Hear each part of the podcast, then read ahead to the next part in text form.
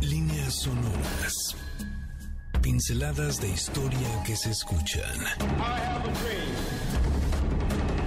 Hilos que se entretejen en el gran telar de la historia.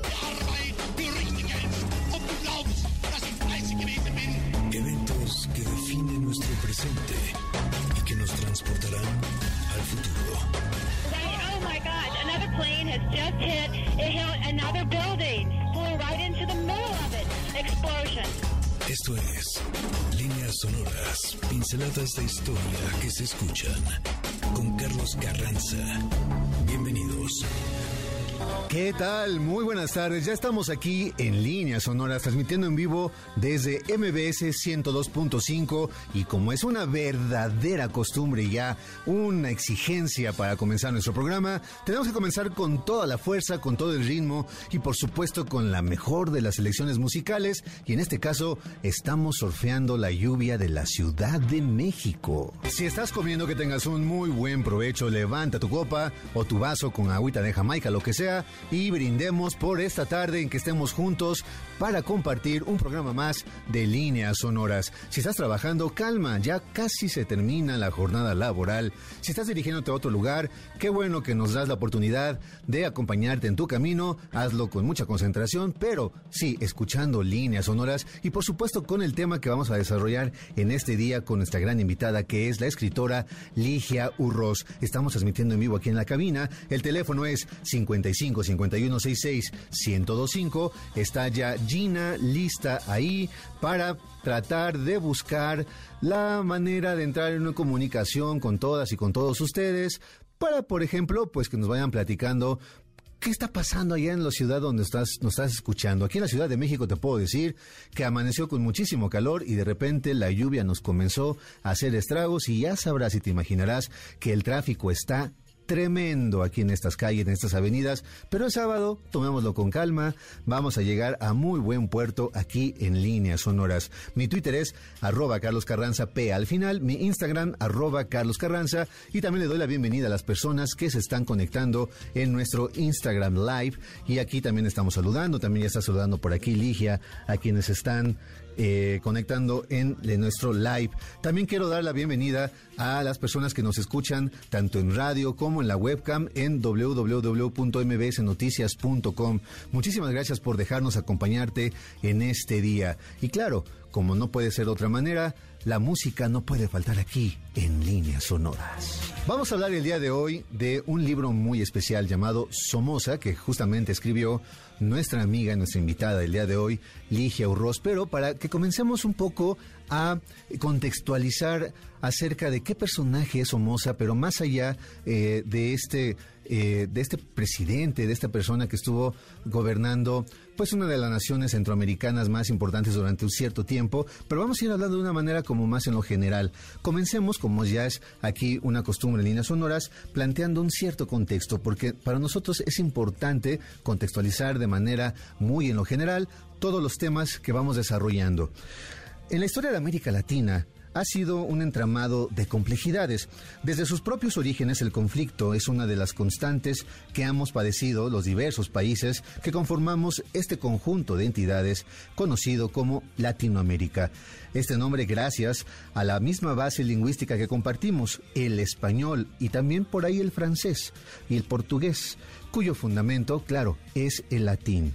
Si bien, de manera general, el siglo XIX nos ha hablado de las independencias y la conformación de las nuevas naciones, el siglo XX, en muchos y diversos casos, nos brindó ejemplos de luchas sociales y políticas que terminarían por configurar la actualidad de nuestros países. Sin embargo, nada fue sencillo.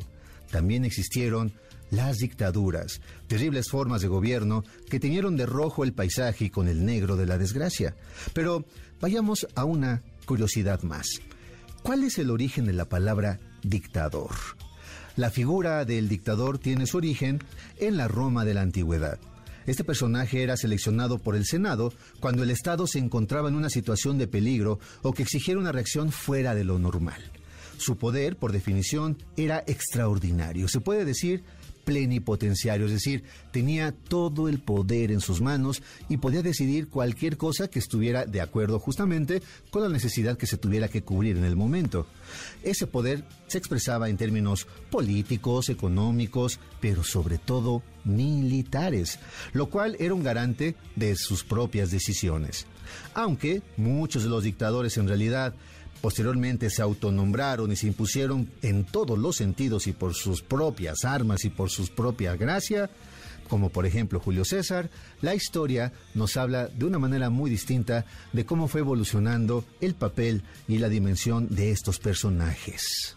No necesito ningún lenguaraz que traduzca mi ánima al dialecto divino. Yo almuerzo con Dios en la misma fuente. Esa es una cita que traigo de un libro muy importante escrito por Augusto Roa Bastos en su libro Yo el Supremo, uno de los textos en los que se habla de la nueva perspectiva del dictador en Latinoamérica. En ese libro, Roa Bastos le da voz a un personaje que se vincula con el dictador uruguayo José Gaspar Rodríguez de Francia, quien gobernó dicho país desde 1811 hasta 1840, momento en el que desfiló hacia las puertas de la propia muerte. ¿Qué te parece que tomamos otra referencia literaria también ya para comenzar a abrir camino para que Ligia es nuestra invitada, pueda transitar en estas líneas sonoras? Hablemos ahora del Otoño del Patriarca, novela escrita por Gabriel García Márquez en 1975. Esta es la historia de Zacarías, el viejo patriarca y dictador que ha impuesto su ley y voluntad sin ningún miramiento.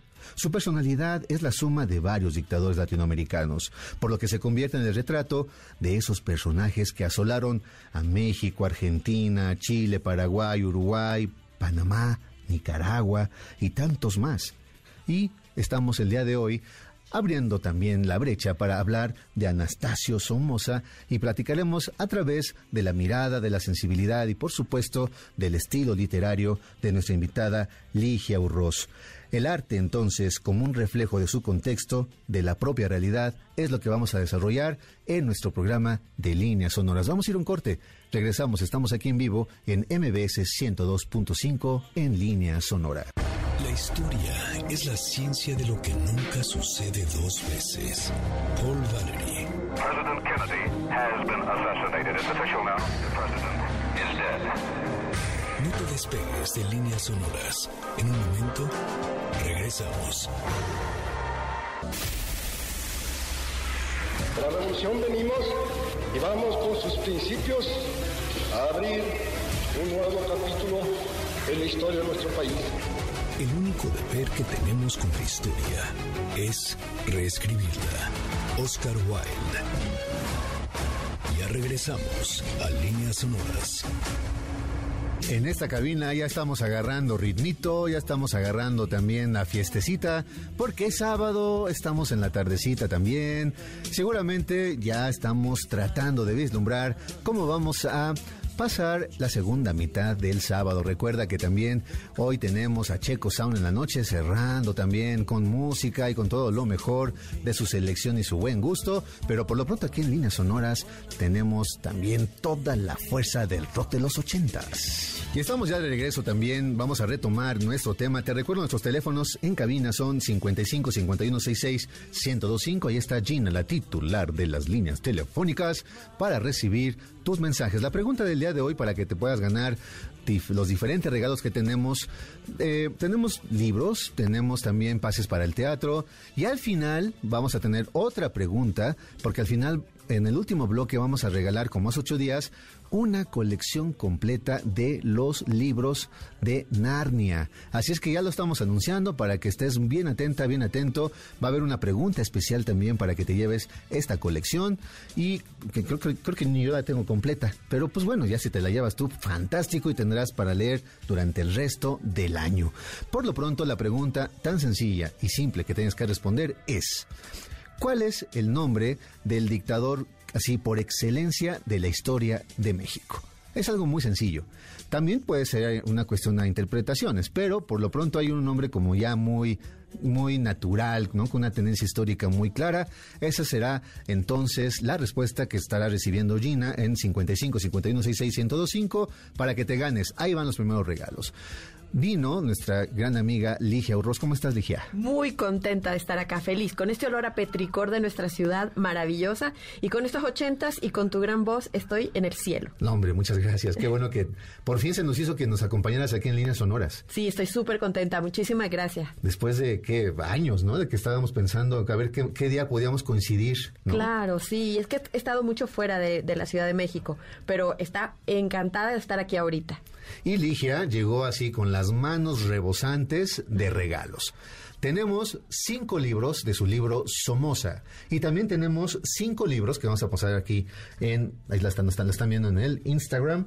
La muralla, también escrita por Ligia Urroz. Y también tenemos cinco libros de este libro.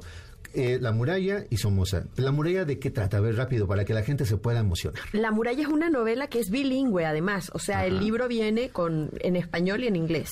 Y es una novela, eh, una novela corta acerca de la migración, de la lucha de los migrantes y de buscar el sueño americano, básicamente. Básicamente de eso, así es que ahí están ya las dos eh, novelas. Somoza, por supuesto, que será de la que platiquemos eh, durante este programa y muchísimo más, pero también está La Muralla. Así es que ahí están los primeros 10 regalos. La pregunta, la repito, muy sencilla, ¿cuál es el dictador por excelencia, por antonomasia, de la historia de nuestro país? Así de simple. Ya puedes decir como diferentes interpretaciones, pero hay un nombre muy en particular que seguramente lo tendrás ya así en la punta de la lengua y será la que puedas compartir con Gina al 5551 66125. Mi querida Ligia, entonces, gracias por venir aquí al programa, caray. Ay, al contrario, para mí es un honor y una dicha estar aquí contigo. Oye, platicábamos ya desde un inicio del primer, eh, en el primer bloque, pues la- este contexto histórico tan particular que puede tener cada país, cada nación de Latinoamérica, y que en específico durante el siglo XX se padeció de una manera terrible en diferentes latitudes, pero en particular, pues en tu país. ¿no? Exacto. ¿De dónde eres? Platícanos un poco, dónde creciste, cómo fue tu vínculo precisamente con este primer mundo político que tú fuiste testigo directo. Claro, sí. Bueno, yo nací en el 68. Corrí el año de 1968 en Managua, Nicaragua. Ajá. En, en corazón de Centroamérica. Para mí es la cintura de América, Nicaragua.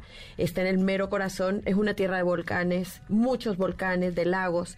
Y ahí, ahí vi yo, ahí di mi primer grito. Y, bueno, puedo platicarles acerca de, esta novela Somoza porque conocí al general Anastasio Somoza de baile. Eh, lo conocí de una manera íntima porque eh, era como, como una persona que yo quería mucho.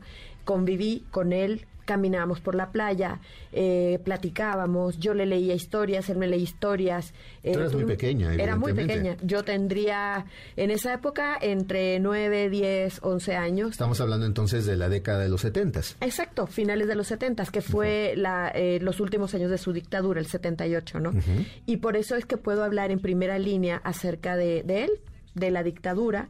Mi novela no es una apología de la dictadura, ni muchísimo menos, al contrario, es una novela de la condición humana.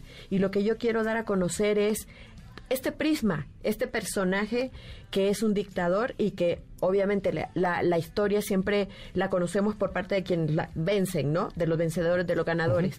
En, mi, en mi libro quiero conocer quién era Somoza, dar a conocer a través de sus enemigos, pero también a través de la gente que lo quería. Y a través de esta Ligia que cuenta la historia y la cuento desde dos perspectivas, desde la historia de Ligia niña, que es una, una mujer que no juzga, que simplemente cuenta qué fue lo que vivió con él, y luego la Ligia adulta, la que después de vivir una guerra, esta cosa tan cruenta, la sangre y todo, me doy cuenta de lo que está pasando, reflexiono y le reclamo.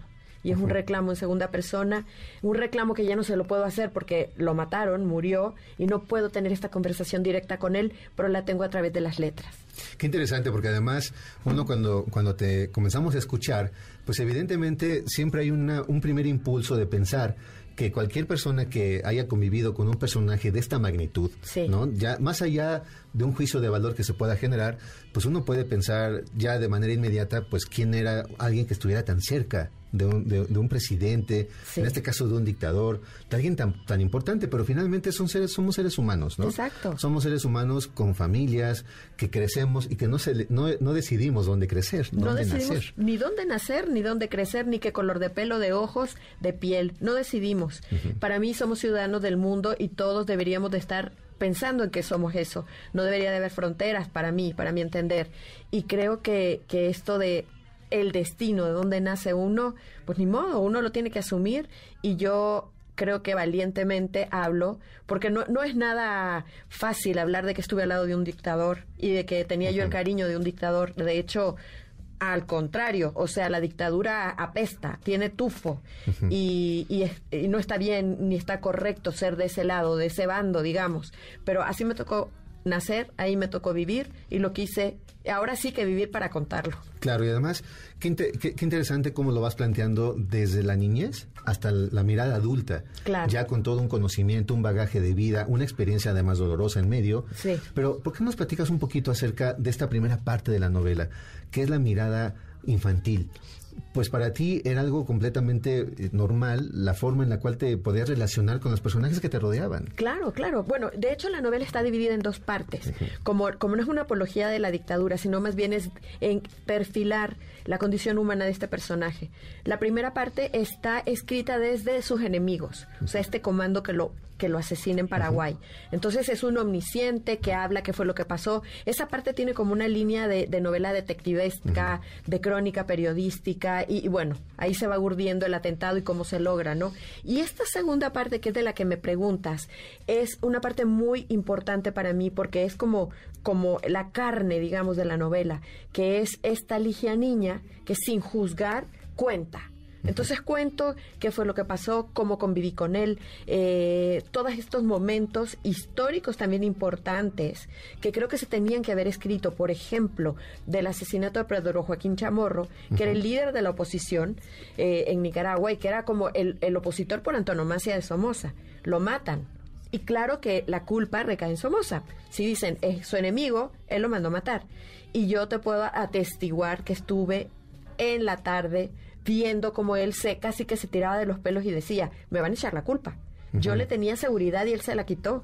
Me van a echar la culpa porque van a decir que yo fui el que lo maté y no, lo mataron mis enemigos. ¿Cómo todo esto no lo voy a contar en una novela? Claro. Obviamente lo tengo que contar. Y esa es la parte de Ligia Niña, donde cuento sin juzgar.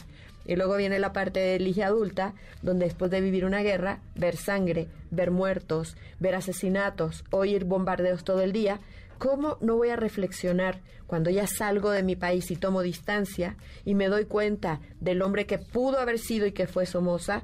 ¿Cómo no voy a reflexionar acerca de este rompecabezas que tengo yo en mi cerebro todavía y que y, en- y- y también esta, esto visceral, ¿no? Claro. Esta persona a la que yo conocí, ¿cómo pudo ser tan amoroso conmigo y cómo pudo tal vez haber hecho actos inenarrables? Claro, hace, hace unos minutos hablábamos de esta parte introductoria. Solamente tomé dos libros de todos los que puedan existir con respecto a la llamada novela de la dictadura, que es todo una suerte de género literario que tenemos en Latinoamérica, porque precisamente de una, una u otra manera, pues los diferentes países que podemos conformar esta entidad, Sí. pues padecimos en algún momento una cierta dictadura, ¿no? Casi Claro. todos, por así Claro. decirlo. Pero por ejemplo, Augusto Roa Bastos Sí. es un escritor del siglo XX y él lo que hizo inmediatamente fue hacer una investigación. Se metió a los documentos, se metió a los archivos, a interpretaciones históricas y él mismo pues hizo un trabajo dándole una voz muy singular a este, a, a este personaje, ¿no? Claro. Que es Yo el Supremo. Sí. Y, pero es un personaje histórico. En el caso de García Márquez, él trata como de sumar, ¿no? De diferentes Sí. personalidades. Eh, y historias distintas no de, en los países que él obviamente estaba conociendo en ese momento y que estaba investigando para su para su novela. Y es distinto Sí. porque finalmente uno lo hace desde la perspectiva histórica otro lo hace con la realidad que sí le está tocando vivir porque estamos hablando de los 50 de los 60 de los 70 y va sumando no una suerte como de eh, de, de rompecabezas no Sí. para armar a su personaje. Pero tú lo haces desde una cuestión vivencial Claro. y sin embargo, pues tienes estos referentes literarios también. Fíjate que estos referentes para mí fueron un bastión para hacer la novela. O sea, yo creo que empecé a escribir esta novela hace muchos años, bueno, desde la guerra, desde toda la vivencia de la guerra.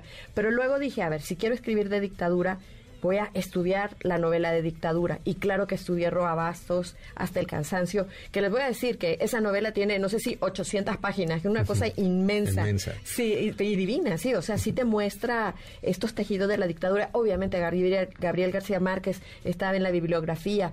Y, y bueno, lo que yo quise hacer en mi novela de hecho fue una reconstrucción de la memoria. Entonces, además de que es un trabajo de investigación muy fuerte porque eh, la primera parte, que es cuando matan al, al- al dictador, eh, esa parte, fíjate que eh, la tomé de Clarivera Alegría. Ah. Escribió un libro acerca de, de cómo lo mataron. Ella en su labor periodística, porque también es poeta. Así es. Entonces hice una investigación muy fuerte y le di voz a esa investigación de Claribel en ¿Qué? esa primera parte. Qué interesante. ¿Te parece, Ligia, que dejamos estos puntos suspensivos aquí Claro que para sí. lo retomamos en nuestro siguiente bloque? Claro que sí. Amigas y amigos, estamos aquí en Líneas Sonoras transmitiendo en vivo desde MBC 102.5 de tu FM. Volvemos. La historia no es el relato sencillo de un suceso. Son las líneas que se unen a través del tiempo. Nosotros volvemos después del corte. Líneas sonoras. Para tus líderes, la historia es un incesante volver a empezar. of Princess Diana. French authorities say the driver of her car, her car, was legally drunk at the time of the high-speed fatal crash. Ya estamos de regreso en Líneas sonoras. ¿A poco no esa canción es como ligadora? La, la voz, la voz. Es así como, como, como ligadora, así como llegadora. A ver, para la tardecita, así. Oye, mira, si tú te vas, pues no vas a alcanzar regalos aquí de Ligia Urroz. Así es que ya saben que tenemos libros de Somoza y La Muralla 5 y 5. Así es que los teléfonos en cabina 55 51 66 1025. Ahí está Gina. La, la pregunta es muy sencilla. ¿Cuál es el nombre del dictador así por excelencia de la historia de nuestro país? Más allá de interpretaciones, hay un nombre muy simple y muy común que todo el mundo lo tiene en su mente, en la punta de la lengua. Marca el teléfono para llevarte uno de los regalos que nos tan generosamente Ligia nos está ofreciendo en esta tarde, que es cinco libros de Somoza, el libro del que estamos platicando, y por supuesto cinco libros de La Muralla. Pero ahí te van otros regalos. Por si dices, bueno, es que ya a lo mejor ya tengo los dos libros, que puede ser muy factible, te vamos a dar otros regalitos. ¿Qué te parece que vamos a dar tres pases dobles para que viva la experiencia de la cartelera de Cinépolis en formato tradicional de lunes a viernes y es válido todo el mes? Además, ahí te va. Si quieres ir al teatro, venga. Pero le pones esta canción ahí en el carro y le vas subiendo y le vas diciendo, mira, acabando la función, después nos vamos a cenar y después a ver pues, qué pasa. Entonces, para que te vayas al teatro, tenemos un pase doble para la obra Faustus con la actuación de Silverio Palacios y un gran elenco. Caracterizan la historia de un hombre que vende su alma al diablo por lujuria y poder. La cita es el martes 16 de mayo a las 20 horas en el Teatro Wilberto Cantón, así es que aquí puedes pedir también tus pases. Pero también tenemos comedia, no todo tiene que ser una cuestión trágica. Tengamos el sexo en paz con la actuación de Sujei Abrego, Abregón y Raúl Coronado en el Teatro 11 de julio a las 18.30 horas y también tenemos un pase doble para esa comedia y el teatro es el 11 de julio que es el día más importante del año porque es mi cumpleaños. ¡Bravo! Así es que ya tienen el dato, ¿eh? Ya nada de que se les olvidó. Ya vayan apuntando ahí en sus recordatorios. Así es que bueno, están todos los regalos y les recuerdo que en el siguiente bloque vamos a lanzar el regalo especial también de la colección completa de las crónicas de Narnia. Pero ahí tendremos otra pregunta, otra dinámica, pero ponte muy atenta y muy atento porque es un gran regalo, ¿no lo crees, Ligia? Lo creo, claro que sí. Es librazo. Bueno, to- todos los todos los volúmenes. Sí, ¿no? Y las películas. Las películas también son fantásticas. Oye, estábamos hablando en el, en el corte anterior acerca de que tuviste también que trabajar un asunto de investigación, porque no todo, no todo era una cuestión de tu, de tu propia experiencia. Claro, claro. Y es que como, como decíamos, como tú comentabas de lo de Roa Bastos y comentabas de Gabriel García Márquez, de la labor de la investigación y todo, en mi novela tiene esta doble, digamos, eh, tiene un doble bagaje, que es toda la investigación de la primera parte, que es la parte donde, donde me baso en este libro de Clarivera Alegría que se llama Death of Somoza. Y bueno, le pongo personajes, le pongo diálogos, le pongo lugares donde están y todo. O sea, una labor investigativa. También eh, investigué qué se sentía estar en la guerra, los guerrilleros, lo que dicen, cómo te salen hongos en los pies, por ejemplo, en las botas, después de caminar por días y días con los pies húmedos, todo esto. Y también obviamente la mente de Somoza, la investigación. Hay un libro que escribió un periodista que se, eh, Cox, que le hizo la entrevista a Somoza que se llama Nicaragua traicionada. Y ahí también ah, eh, miré la mentalidad de Somoza para hablar de él. Pero luego esta segunda parte es una reconstrucción de la memoria. Y es la memoria individual, que es mi memoria, cuando Ligia Niña pregunta y habla en, en la novela, pero también está la memoria familiar, que es la memoria de mis padres, de mi hermana y la memoria histórica, la memoria de Nicaragua en general. Entonces podría ser este coro de memoriados que va desde, desde un individuo hasta una nación, ¿no? Entonces, pues sí, sí se le mete mucha investigación y mucha reconstrucción. Y creo que también hay una parte donde cuando, cuando tú vas diciendo que hay una reconstrucción, entra la literatura. Así es. Y la literatura tiene también la oportunidad de que se haya, haya una recreación de algún hecho histórico, que no obligadamente sea un texto histórico duro, como lo podríamos nosotros llamar. Exacto. Sino está la posibilidad de que tú vayas inventando personajes, creando diálogos, eh, situaciones complejas o que también te darías como la oportunidad seguramente de ir recreando ambientes que a ti te parecían pertinentes para lo que querías contar. Claro, pues sí, por eso es una novela, porque si no fue, si no sería como un ensayo de lo que habría ocurrido o como un libro de historia tal vez, pero no, es una novela y, y en la novela cabe todo cabe ficción, cabe realidad. Ahora está medio catalogado como autoficción, este tipo de cosas, ¿no? Cuando uno vive algo y lo quiere contar y le pone, pues, ficción, imaginación. Y pues sí, es algo así, porque está basado en mi vida y tiene mucho, mucho, muchísimo de realidad, pero también tiene eh, toda esta sensibilidad de, de inventar, digamos, de contar mentiras, pero que parezcan verosímiles. Claro. Que es lo que es la ficción. ¿Y, y, y qué tanto tú tra- trabajaste esos ambientes, por ejemplo? ¿Tú los viste? ¿Tú los eh, viviste? Fue una experiencia propia, pero al mismo tiempo recreaste otras cosas. Claro. ¿No? Eh, ¿qué, qué fue más difícil para ti? Eh, ¿Ajustarte más al, al- al contexto que tú pudiste experimentar o brindar algo distinto a partir justo de la ficción? Pues fíjate que lo más difícil para mí fue como una terapia al momento de escribir. ¿Por qué? Porque cuando regreso yo a todos estos capítulos de cuando vivo la guerra y veo este camión de redilas donde van aventando los cuerpos y lo veo pasar frente a mi casa y recordar todo eso para mí fue durísimo, porque sí, era un camión que pasaba por las calles levantando los cadáveres un camión de la sanidad y eh, les echaban cal para que no olieran y no despidieran malos olores, los tapaban con sábanas, pero ya no había ni, ni la suficiente cantidad de sábanas para tapar a tantos muertos. Y entonces yo lo veía pasar este camión de la muerte con estas miradas de estos cadáveres, que son miradas perdidas, que son donde quedó esa última bala, donde quedó ese último suspiro y mirarlo reflejado en el rostro de estas personas, ¿no? Eso fue para mí dolorosísimo. Otro capítulo importante que es cuando entra un guardia, un, un- un pequeño, digamos, un sandinista de 16 años a mi casa pidiendo armas y yo hago un recono- nos reconocemos en la mirada, este chavalo y yo, a través el de su pasamontañas, pero le pude ver estas pupilas, estos ojos. Ese capítulo para mí es uno de los más fuertes de la novela y eso fue lo que a mí más me costó. Esta reconstrucción mía, este tema de, sanación, digamos que lo tenía que escribir. A mí a fuerza tenía que escribir eso. Me costó mucho más que la investigación, que cualquier otra cosa. Porque finalmente estabas poniendo en, en la mesa pues tu propia manera de ver el mundo. Claro. Y tu propia manera de haber de, de sentir ese pasado que lo estaba sacando a flote. Claro, mis dolores, todos mis dolores. Yo digo que esta novela Somoza es abrirme en canal.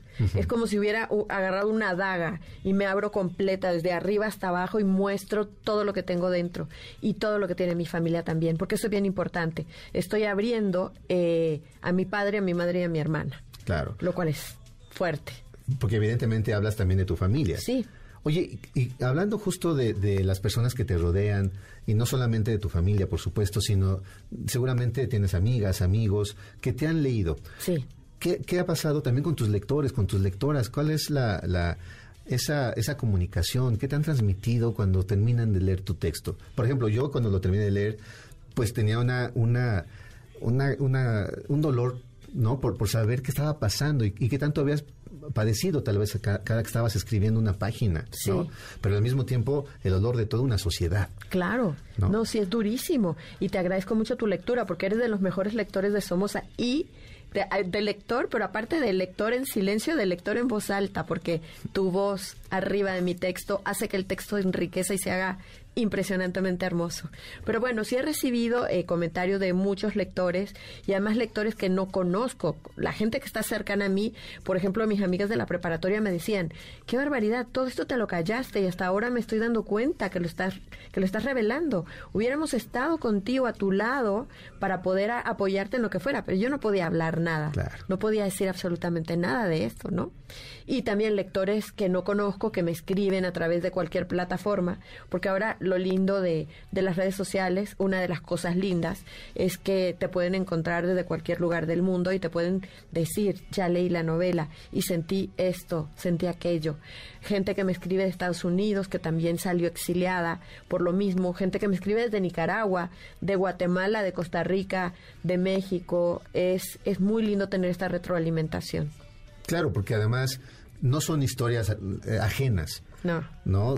Quizá la, dictadura se habla de una manera muy general y tenía, por supuesto, las... Eh, eh, la naturaleza propia de cada país y sin embargo estamos hablando de un, de un poder totalitario, de un asunto militar, no de un poder militar que, híjole, son cosas que hoy en día están cada vez más presentes y complejas en diferentes latitudes de nuestro planeta, ¿no? sí. Y creo que también esa comunicación pues va enriqueciendo la lectura en conjunto que vamos realizando. Claro. Dije, vamos a ir a un corte y regresamos aquí ya para ir cerrando nuestras líneas sonoras. Y eh, esa idea que nos ibas a transmitir ahorita la vamos a dejar en suspenso, ¿te parece? Me parece perfecto. Así es que, amigas y amigas, estamos aquí en líneas sonoras en MBC 102.5. Traemos el pasado directo a tus oídos a través de las líneas sonoras. En un momento continuamos. Gracias por continuar con nosotros. Esto es Líneas Sonoras. Y a rodar y a rodar y a rodar, como dice Fito Páez, pero rodemos ya juntos para cerrar nuestro programa. Va a ser algo que podamos transmitir y podamos eh, compartir a partir del próximo lunes en nuestro... Eh, en nuestro, en espacio de Spotify. Ahí vas a poder escuchar también la repetición de este programa cuando quieras, donde quieras y de la manera que tú también lo vayas disfrutando, corriendo, comiendo, en fin. Pero este programa lo vas a poder disfrutar a partir del próximo lunes en nuestro canal de Spotify. Pero bueno, te recuerdo que tenemos todavía regalos.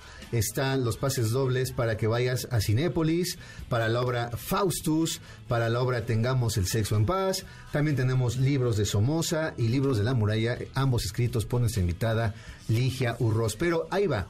Vamos a lanzar la pregunta para que te lleves la colección completa de las crónicas de Narnia. Son muchos títulos, fíjate. Los es El sobrino del mago, El león, la bruja y el ropero, El caballo y su muchacho, El príncipe Caspian, La travesía del viajero del alba, La silla de plata y La última batalla. La pregunta es muy simple. Don Quijote de la Mancha, en una de sus andanzas, decidió ponerse un nombre con el cual sería su nombre de caballero, de caballero andante cuál es el nombre de ese caballero que se da Don Quijote y con que nos respondas al 55 51 66 1025. Ahí está Gina para recibir la respuesta. Te vas a poder llevar la colección completa de las crónicas de Narnia. Bueno, y estamos ya aquí a punto de entrar también a nuestra sugerencia de la semana, nuestras amigas y nuestros amigos de la ciudad de León vamos a poder eh, invitarlos a que se pongan las pilas y disfruten de una de las ferias del libro más interesantes de la zona del Bajío. Así es que vamos a escuchar la invitación que tenemos para esta feria del libro. Soy directora general del Instituto Cultural de León. Me llena de orgullo invitarlos a todos y a todas a asistir a la Feria Nacional del Libro de León del 12 al 21 de mayo en el Poliforum León. Entrada totalmente gratuita. Indudablemente es el evento editorial y de promoción a la lectura más importante de Guanajuato, más aún más importante del Bajío porque entre todas las actividades que vamos a tener, más de 270 entre literarias, artísticas, exposiciones, concursos, la presencia de 53 casas editoriales y a la oferta van a poder encontrar más de 500 sellos editoriales además de un increíble programa artístico compuesto por todas las disciplinas, danza, música, teatro, concursos, multidisciplina, por supuesto también eh, los 25 años del encuentro de ajedrez. Más de 80 presentaciones artísticas, de las cuales 30 de nuestros artistas leoneses. Los invitamos a asistir, eh, acudir a los ciclos especializados que bajo los temas de activismo, literatura erótica, crónica histórica, periodística y literaria, indudablemente encantarán a los lectores y los podrán al encuentro con sus escritores preferidos. Yasnaya Aguilar, Kenia Cuevas, Ethel Krause, Alberto Ruiz Sánchez, David Miklos, Dalia de la Cerda, Olivia Teroba, Claudina Domingo, entre muchos otros.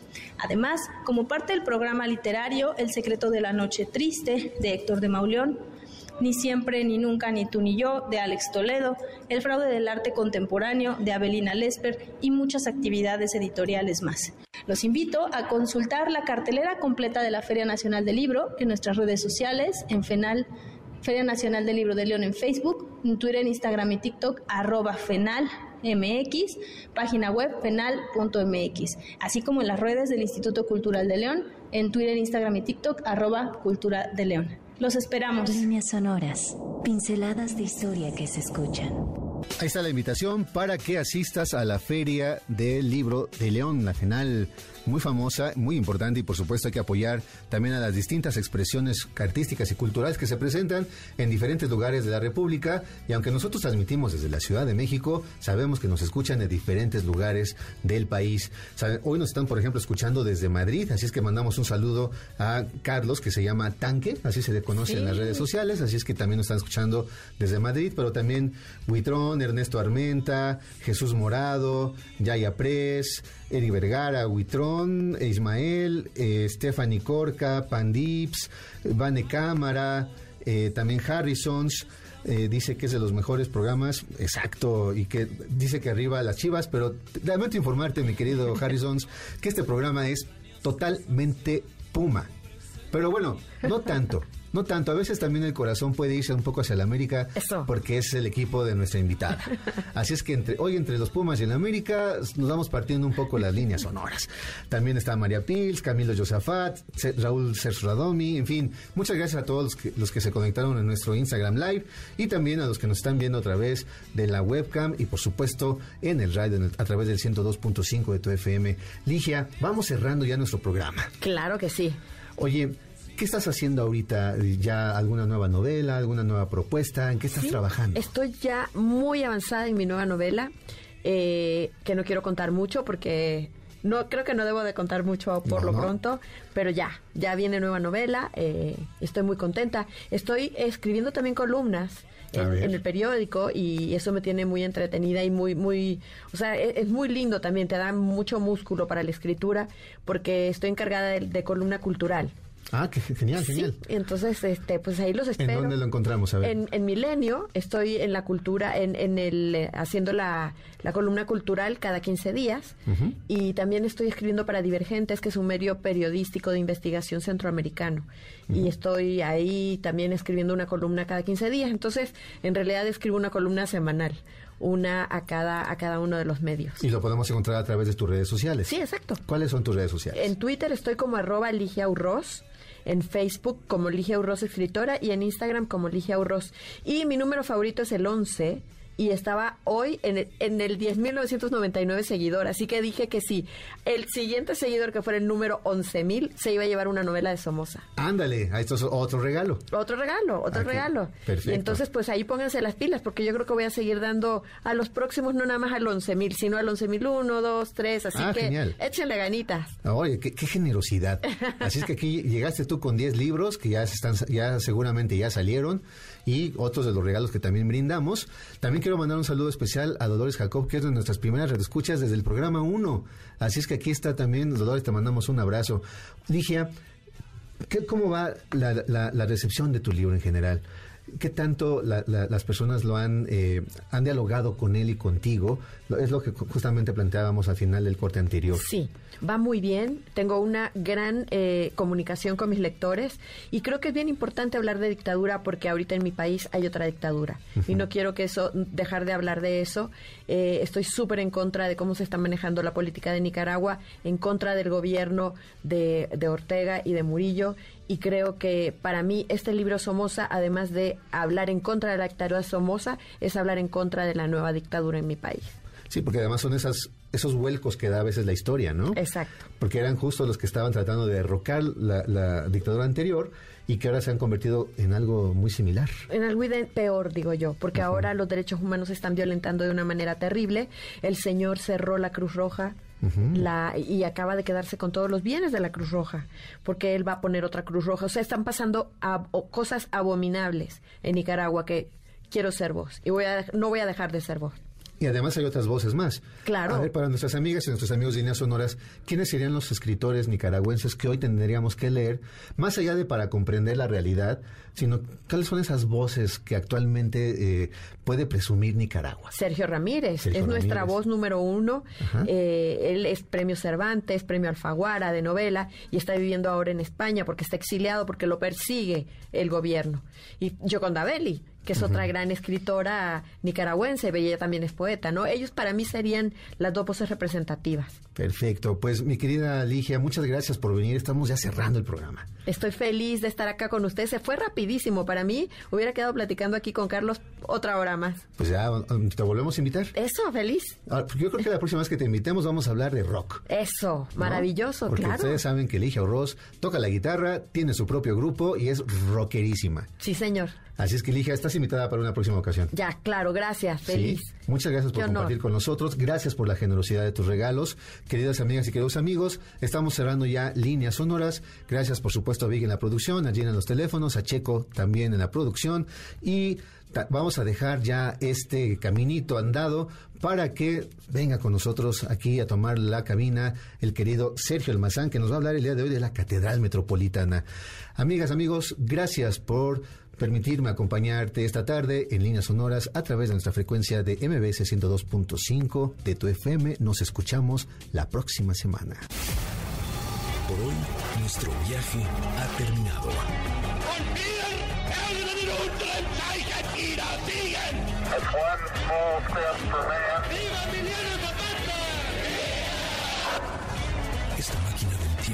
Volverá a despegar la siguiente semana.